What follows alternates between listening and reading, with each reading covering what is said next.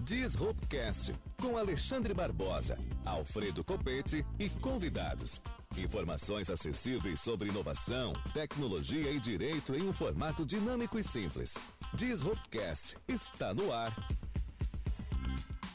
Olá, meus amigos, olá, minhas amigas. Mais uma noite com o Disruptcast, Alexandre Barbosa. Hoje a nossa convidada, Bruna Sara, Isso está aí. aqui para conversar conosco acerca do ESG, ESG. sistema novo aí, tem vinculação com a ONU, é um monte de normativas, vinculado ao meio ambiente, questões sociais, questões de Exatamente. governança. Boa noite, Bruna, seja muito bem-vinda. Nos conte um pouco sobre o ESG, de onde é que você estuda o ESG, o que, que isso representa para você e que para e também para nossa região aqui, como é relevante. Boa noite a todos, obrigada pelo convite para estar com vocês, falando sobre esse tema que tem como propósito principal integrar ações relacionadas aos pilares ambiental, social e de governança, né? Já trazendo a identificação da sigla que veio do termo em inglês, né? Falando sobre é, Environmental, Social e Governance. E a gente traz o, o ESG como uma estratégia de negócios mesmo e trazendo já para nossa região um maior é, benefício também atrelado sobre o que a empresa pode utilizar de benefícios relacionados à, à construção dessa jornada ESG nas empresas. Como é que o ESG pode, eh, Bruna, impactar de uma maneira objetiva na sociedade? Implantar isso dentro das empresas, dentro dos entes públicos? Qual é o meio que você percebe que isso pode impactar diretamente na sociedade?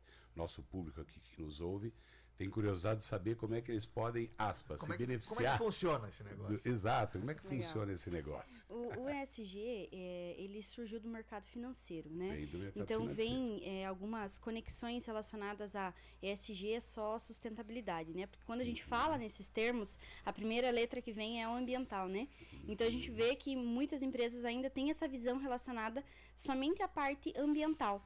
E ela vai além, porque como ela veio do mercado financeiro, e é o mercado financeiro que hoje está olhando isso para avaliação de crédito, grau de risco das empresas para acessar linhas, né, e fomentos, então o maior impacto para as empresas é olhar como uma estratégia eh, financeira, considerando esses pilares para poder agregar valor aí à marca e também abertura de novos mercados, né.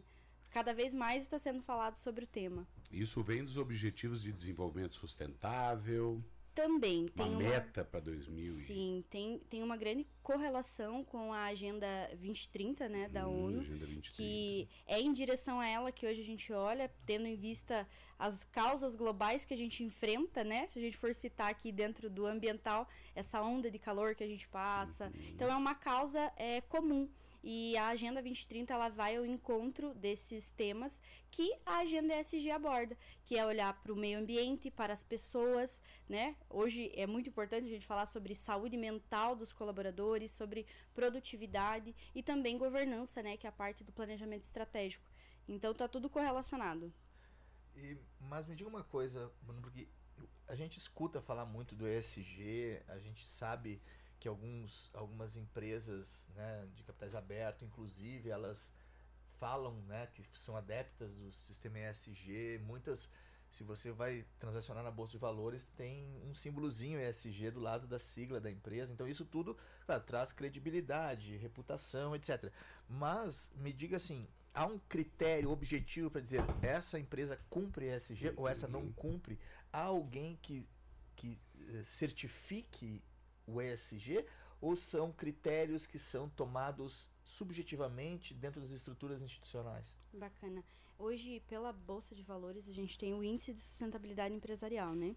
Que norteia. Né? Então a gente trabalha com várias frentes e, e normas voluntárias. Então não existe aqui no nosso país ainda uma regulamentação específica para o ESG. Tem a prática recomendada 2030 da BNT que traz esses direcionamentos de como a empresa pode adotar o ESG, mas não tem ainda de fato um exemplo é, em selos de ABNT para certificar a empresa. O que existe é grandes empresas que já são, já são no mercado de acreditação, que estão inserindo selos ESG e certificações para poder fazer a verificação de terceira parte. Mas agora, critérios específicos é muito relacionada ao setor que a empresa está e a jornada dela no meio. Não tem muito direcionamento específico. Ó, se você atender esses critérios específicos aqui, você é uhum. ESG. E aqui na nossa região, você conhece alguma empresa que esteja já na vanguarda dessa implementação? Tem várias empresas que já estão adotando. É, uma delas recentemente que abriu as portas aí foi a Frimeza, né, para falar sobre uhum. o, o, lançamento das metas ESG e foi bem interessante porque movimentou também a cadeia de valor, né? As empresas que prestam serviço para a, essa entidade conseguiram ver oportunidades relacionadas a, a essas demandas. Então, tem algumas empresas sim que já estão adotando práticas ESG também olhando as oportunidades de mercado. Né, e ou pressão externa, né, o público consumidor já ditando as regras ali, junto com o mercado financeiro também, que exige cada vez mais. E em que medida que o público consegue ditar essas regras? assim? Como é que você poderia me dizer, a empresa tal agora passa a adotar práticas ESG, é, pensando em ambiente, aspectos sociais, governança adequada, passa pelo compliance, etc., como é que a população efetivamente consegue, em alguma medida, ditar isso, Bruna? Vamos pegar um exemplo bem. É, Exemplos é, são muito legais. Prático que a gente viu acontecendo do iFood. Uhum. Né? Quando o iFood mudou é, a questão dos, das entregas relacionadas a plástico e é, utensílios de papel, né? Que passou uhum. a usar. E se a gente for olhar dentro das nossas. de cada aplicativo, quando você faz uma compra, ele fala: olha, a gente compensou suas emissões também de carbono, né?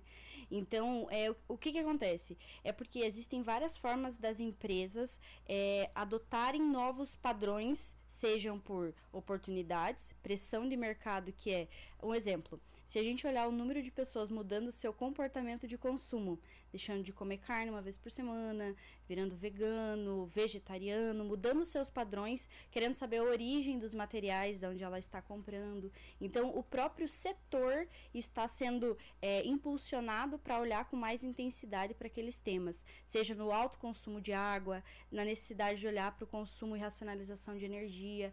Então, está sendo mais relacionado a normas externas e o próprio público do segmento, isso não se aplica para todos, é, entender que chegou o momento de, olha, até aqui a gente se sustentou dessa forma, mas não é isso que vai nos levar para daqui 10, 20, 30 anos. Porque até essa geração também, né?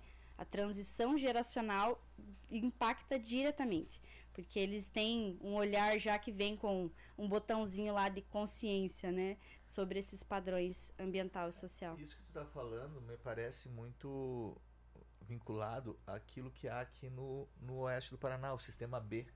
Sim. Né, que é um sistema de sustentabilidade. Uhum. Né, o Júlio trabalha Sim, bastante Júlio sobre trabalha isso. Bastante. Né, que as empresas não, tá, não estão mais preocupadas no, estritamente na questão de lucro econômico. Elas querem impactar de outra forma e elas acham que esse impacto em outros, outras estruturas sociais eh, gera mais riqueza que o próprio lucro econômico. É, tem alguma, eu não me lembro. É as... que tudo isso canaliza para o econômico é, também. E, e, os investi mas os investimentos, Barbosa, são estratosféricos. As pessoas, elas investem muito, uhum. buscando novos horizontes de consumo, novos horizontes de consciência, etc. Mas o sistema B, pelo que eu saiba, eu sou um, não, não sei sobre ele, estou falando só de, do que escuto. É, ele é uma certificação fortíssima e muito difícil anualmente tem que passar por critérios sim, rígidos, sim, sim, etc. Não é que nem o ESG que tem são normativas, requerim... é, digamos assim, uma autorregulação informal, vamos uhum. dizer assim, da própria situação do mercado, etc. Né? Mas independentemente disso, Bruno, me diga uma coisa sobre a implementação do ESG. Se alguém chega para você, ó, eu quero implantar ESG, é assim que fala? Como é que faz dentro de uma estrutura organizacional? Olha, nossa maior busca hoje é o fornecedor que já está olhando para isso, ou o cliente que chega, olha, eu não sei o nível de consciência um ali, eu não sei o que é, mas pode gerar valor para minha empresa, ou as pessoas vêm muito pela abordagem de crédito de carbono. Querer entender, ah, eu consigo gerar, gerar algum crédito, vender alguma coisa relacionada a isso para poder é, entender se meu mercado cabe. Então é mais é, por essas abordagens iniciais mesmo, entendendo que pode ter oportunidade financeira também com a, Então, em alguma medida, Alexandre, posso estar enganado, o início, né, que é a questão ambiental, é a que é o carro-chefe da implementação. Mas tem o S também. É, o social, que é a Exato. questão trabalhista. Que entra na questão de direitos humanos, entra na, Lei na perspectiva. Exatamente. E aí, o que, que você fala, por exemplo, segurança de dados? A, a capacitação dos colaboradores para ter Sim. uma maior consciência de todos os três ambientes. Isso tem acontecido nas empresas? Você tem visto os como uma regra hoje ou ainda é incipiente? Os pilares ambiental e social, a gente trabalha de uma forma muito mais assertiva. Uhum. Quando a gente olha para governança, ainda tem algumas barreiras que a gente precisa quebrar, porque assim, se a gente for olhar é, de forma estratégica, o ESG ele começa na governança. Né? Teria que até virar as letrinhas ali, porque uhum. é na governança, porque senão fica insolúvel, não se sustenta, claro. né? Não fica contínuo. É, é, a governança que olha de uma forma tanto quanto gerar impacto socioambiental, agregar valor, pertencimento e engajamento dos colaboradores. Hum, é muito mais possível de a gente poder ajustar ao, as padronizações que a gente precisa nos pilares ambiental e social. Quando a gente entra na governança, a primeira visão que tem é, eu preciso ter um conselho deliberativo, administrativo, e muitas empresas pela nossa região aqui são empresas familiares, uhum. né? Então aí a gente entra em algumas é, questões internas que vão direcionar esses clientes, ah não, então eu não quero olhar para governança. E governança não é somente isso, né? A governança é o planejamento estratégico, você olhar para tua empresa como algo que precisa ter perenidade e que precisa olhar para o setor, precisa pensar em fluxograma, processo, qualidade no teu serviço, né? Então tudo isso nasce na governança. Então, exatamente, conduta, processos, né? ética, né? Processos. Exatamente, políticas, né? É, mas aí a gente já está no compliance. Aí a gente né? já está no compliance. Mas ainda assim, é, nem entrando nesse estágio do compliance, mas o SG traz muito essa, essa questão. Faz conforme tua realidade no início, mas trazendo já essa visão, né? De ah, a empresa não é porque é pequena que ela não tem que ter já uma postura de como que ela olha para a questão do trabalho escravo, claro, infantil, lógico. né? Então, já. Pessoa com deficiência. Exato. Acessibilidade, diversidade e inclusão dentro do social também, equidade, né? É, oportunizar, né? É, vagas de igual modo para indiferença de sexo, gênero e, ou até mesmo questões raciais. Então, são temas importantes que hoje estão sendo discutidos dentro das empresas de uma forma mais aberta também, né? Mas isso tudo se cumpre por conta de uma busca de abertura de mercado, né? Sem dúvida. Não Sim. é porque eu sou bonzinho. Foi que eu falei antes. Não, lucro, não tem bondade. Não é, não é uma, não é uma fuga do lucro. Não, por favor. Não. É, que, é que se vende muito a questão da governança, né? Uhum. Vinculada a uma estrutura ética, principiológica, vamos dizer assim. O que, que eu quero dizer com uma ética principiológica? Uma ética inicial, né? Eu sou assim porque sou bom. Uhum. É. Acredito que a estrutura de mercado não tem essa capacidade, talvez um, né? Na galáxia do He-Man ou em algum outro lugar.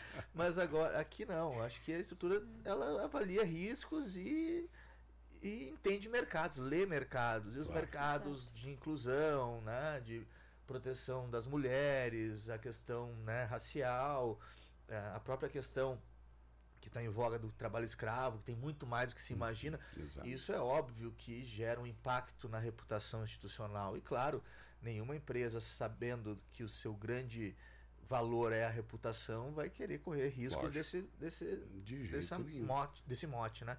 Então eu acredito que isso é, precisa ser muito mais aprofundado, tem, tem Alexandre, porque não dá para vender o que fazer a coisa certa, porque não é assim. não é funciona. é só isso. Não né? é só isso.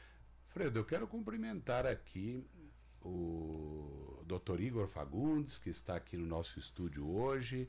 A doutora Caroline também está aqui e cumprimentar com muito carinho o Dr. Leonardo Cacau, juiz federal lá de Florianópolis, Florianópolis. que está aqui conosco, foi prestigiando. Juiz aqui em Cascavel, foi juiz em Cascavel, um e agora amigo. fugiu daqui. Quis... Fugiu, fugiu. E, não e aguentou mais não a gente, Não aguentou mais e foi para foi, foi a Ilha da Magia. Foi, foi, foi. Né? Olha Alegria tê-lo conosco aqui, Leonardo, uma satisfação mesmo.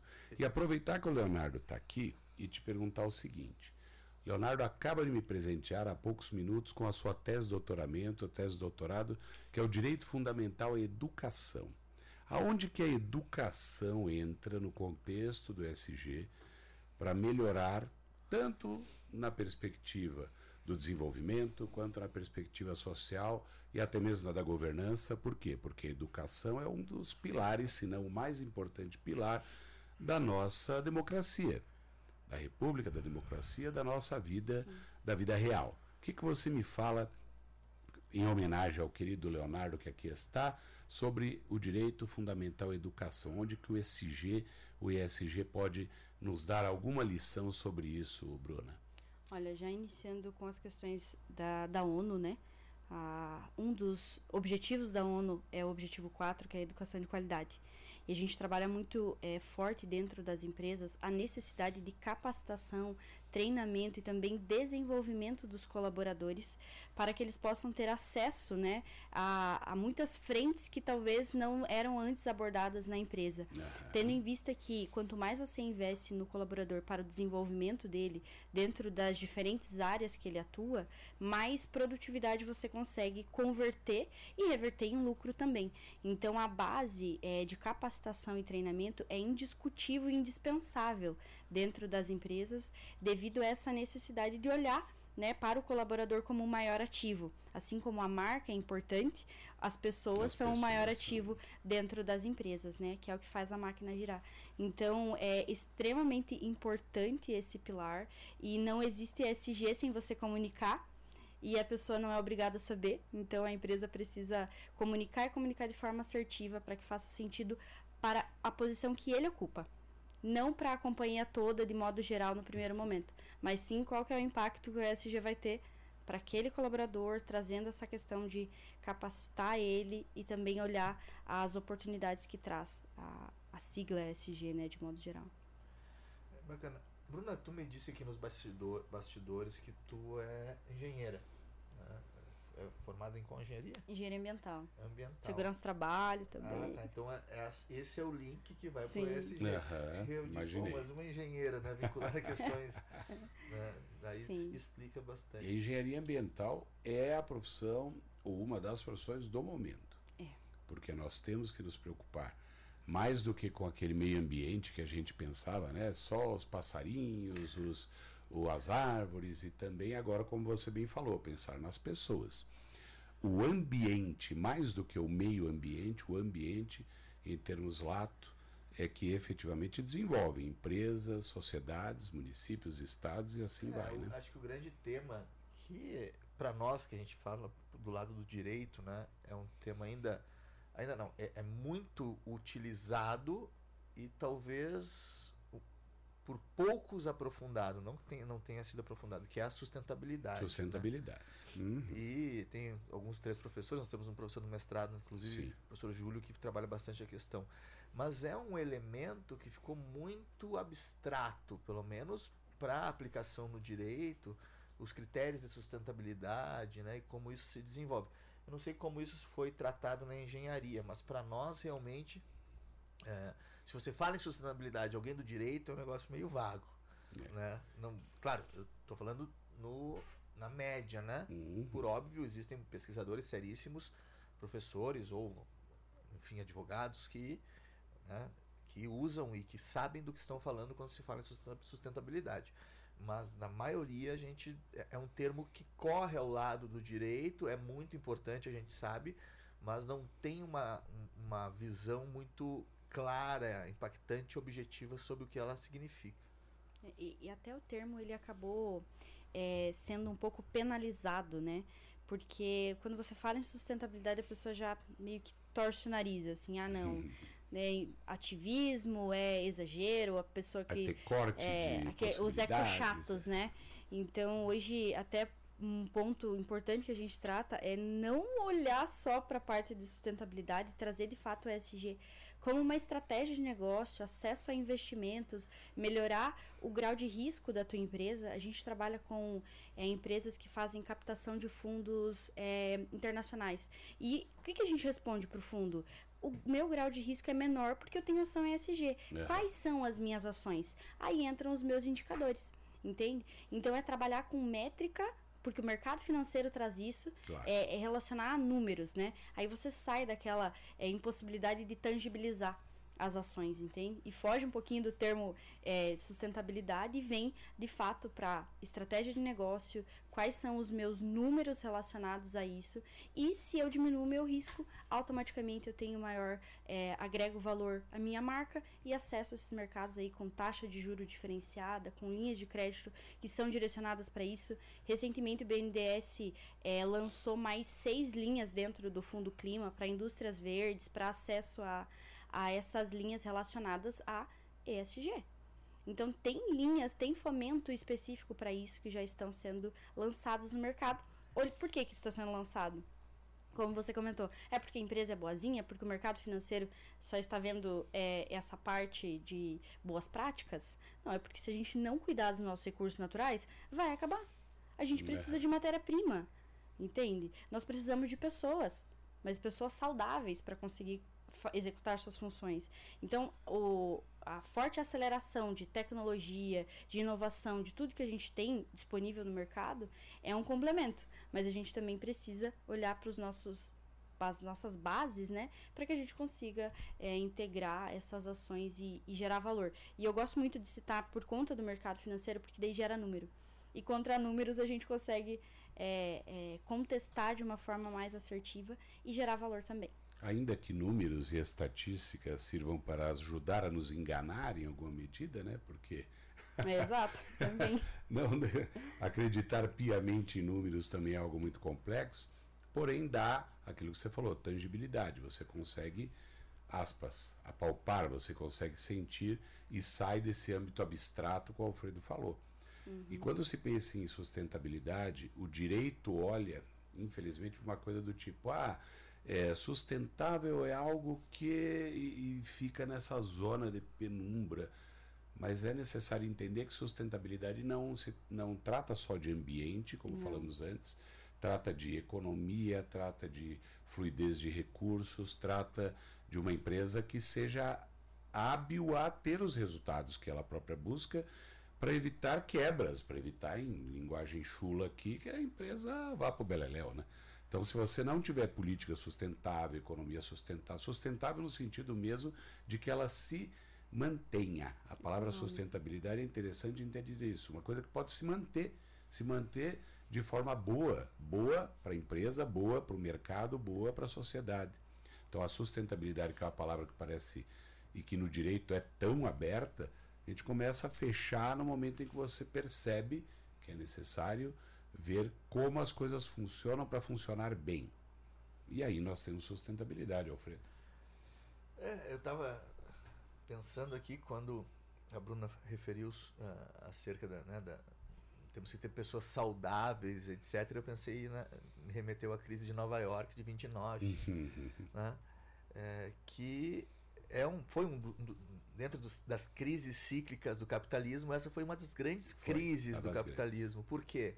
Por um problema muito sério, que produziu-se mais do que se consumia. Uhum. né? E as fábricas ficaram lotadas, e as pessoas não tinham dinheiro para comprar e foram começar mandando embora e, e- e gerou aquele efeito catastrófico, Exato. né? E a célebre fra- frase do Lord Keynes, né, do John Maynard Keynes, né? Vamos abrir buracos. Para quê? Para que os outros possam fechar. Então vamos resolver isso com trabalho. É isso Né? Naquela época, o termo que resolveu foi trabalho, né? E o investimento da esfera pública, que depois deu, desencadeou o Estado Social. Aqui, agora, a gente tem outros problemas, outras hipóteses que devem ser levadas em consideração. Né? Nós temos o, o problema nuclear, nós temos o problema da, eh, próprio do meio ambiente, nós temos o- Escassez de recursos de Exato. toda a é, natureza. Nós temos os- os- o, o problema da, da miséria, né? Então são As no- catástrofes catástrofes é, ambientais. ambientais. É, a própria questão da guerra. Então nós temos Claro. vários problemas que geram. é, são, tem no, no seu núcleo principal a questão econômica. Sem né? dúvida. E que, querendo ou não, é, o termo sustentabilidade ser muito empregado com critérios específicos, dosimetria, etc., pode ser um, digamos assim, um ponto de partida, né? Claro. Dentro dessa estrutura. E que é urgente e necessário. Urgente. Por isso as práticas ESG, sem dúvida, Alfredo, contribuem e elas são hoje, acho que, de imperiosa instalação nos ambientes, nas Exato. empresas, no ambiente público também. É, o ambiente público, eu tenho minhas dúvidas quanto à capacidade, pelo menos a curto prazo, do poder do ambiente público é, fazer uma virada disruptiva, vamos usar o nosso nome aqui. Né? Por quê? Porque ainda tem muita coisa atrelada ao, ao, às estruturas, digamos assim, arcaicas de uma política antiga. Mas isso está acontecendo. Isso está acontecendo porque faz parte, faz parte de uma necessidade, não é um querer do ator político, Alfredo, não é um querer, não é uma vontade do gestor. Os governos de estado, os municípios a gente tem é, a coisa um pouco mais devagar, é mais complexo. Mas quando você vê os governos de estado, você pode perceber. A maioria dos governadores hoje tem compliance, tem práticas ESG, avaliação de, de risco não, das eles atividades. Eles têm leis de compliance. Não, não, mas eu digo não, dentro, não, não o compliance necessariamente, mas atividades. Eu digo, por exemplo, dentro do lugar que eu estou, na Procuradoria do Estado, nós temos, é, em acordos judiciais, para você ter ideia, nós fazemos matriz de risco. Isso daí em serviço público é inadmissível até esses Mas dias. Na, judicializa na judicialização, e vocês que. Na, e, na tentativa de uma extra Mas dentro do processo. E vocês são uma procuradoria, querendo ou não, de vanguarda. Né? Vai Mas a procuradoria é um exemplo. Dentro do, é que falar em governos né, é muito complexo, que são muitos governos. Claro, não, Mas a nós estrutura. Não estamos divergindo. Nós não, estamos, não, de forma nenhuma. Né? Eu Mas... só estou dizendo que eu sou menos otimista do que o Alexandre sobre esse ponto. Até porque ele está mais dentro da estrutura pública do que eu tô. Eu acredito que as coisas estão mudando. Só que não se muda da noite para o dia. As é. empresas estão mudando, mas elas também ainda não estão no espaço que queremos, no lugar que queremos. E o ambiente público também vai demorar. Mas eu, é, e outra, eu digo isso não só do Paraná, de vários lugares que eu tenho visitado e visto, que há iniciativas, Alfredo, ainda que os resultados não demorem. Existam e demore ou não exista, ou como queira, mas as coisas vão acontecendo. E essa é a sua impressão, Bruno, ou não? A minha impressão, olhando para tudo que eu acompanho do SG que não mostra sinal de desaceleração, é que hoje a gente olha hoje de forma bem fria, falando ou olha como oportunidade hoje ou como risco amanhã. Porque como enquanto, responsabilidade amanhã. É, como risco mesmo de mercado, eu vejo. Porque tem. A gente acompanha é, cadeia de valor né, dentro da, da jornada SG que a gente trabalha. Hoje tem, de fato, para eu atender alguns mercados, eu preciso estar dentro do, dos padrões, das normas que as empresas hum, exigem. Então, é, para eu continuar acessando esses mercados, ou até mesmo abrindo a oportunidade de novos mercados e posicionando a minha marca de uma forma é, assertiva, eu preciso entender o que está sendo construído dentro do meu segmento e tudo mais. Então, hoje sim, como foi comentado aqui, é, as questões de regulamentação são muito necessárias para as empresas poder, de fato, é, entenderem que o que eu vou fazer para eu conseguir declarar as minhas ações. Hoje a gente tem relatórios de sustentabilidade que empresas que já estão capital aberto publicam, empresas que não estão fazem publicações também já mas é muito relacionado a isso. É um mercado em que ele de fato está abrindo essa porta, não, não vai desacelerar e a gente tem grandes oportunidades aí nesse mercado, porque eu falo muito isso, onde tem tendência, ISG está aí, né, mostrando isso, também tem oportunidade. E aí quem levanta a mão primeiro, né, bebe água limpa, de fato. E, Já diria o ditado. Exatamente, né? Então vê as oportunidades que esse que esse termo traz para as empresas também, né? Alfredo, e aí nós podemos então dizer que estamos diante de uma das grandes estruturas é, de Estado, de direito e de tudo que é a regulação. Ela falou em regulamentação, mas você acha que aí nós falamos de regulação? Para essas práticas, eu, algo desse tipo? Eu acho que é uma regulação, uma regulação, uma autorregulação, né? E que abarca, do ponto de vista geográfico, uh, estruturas para além da, dos estados, né?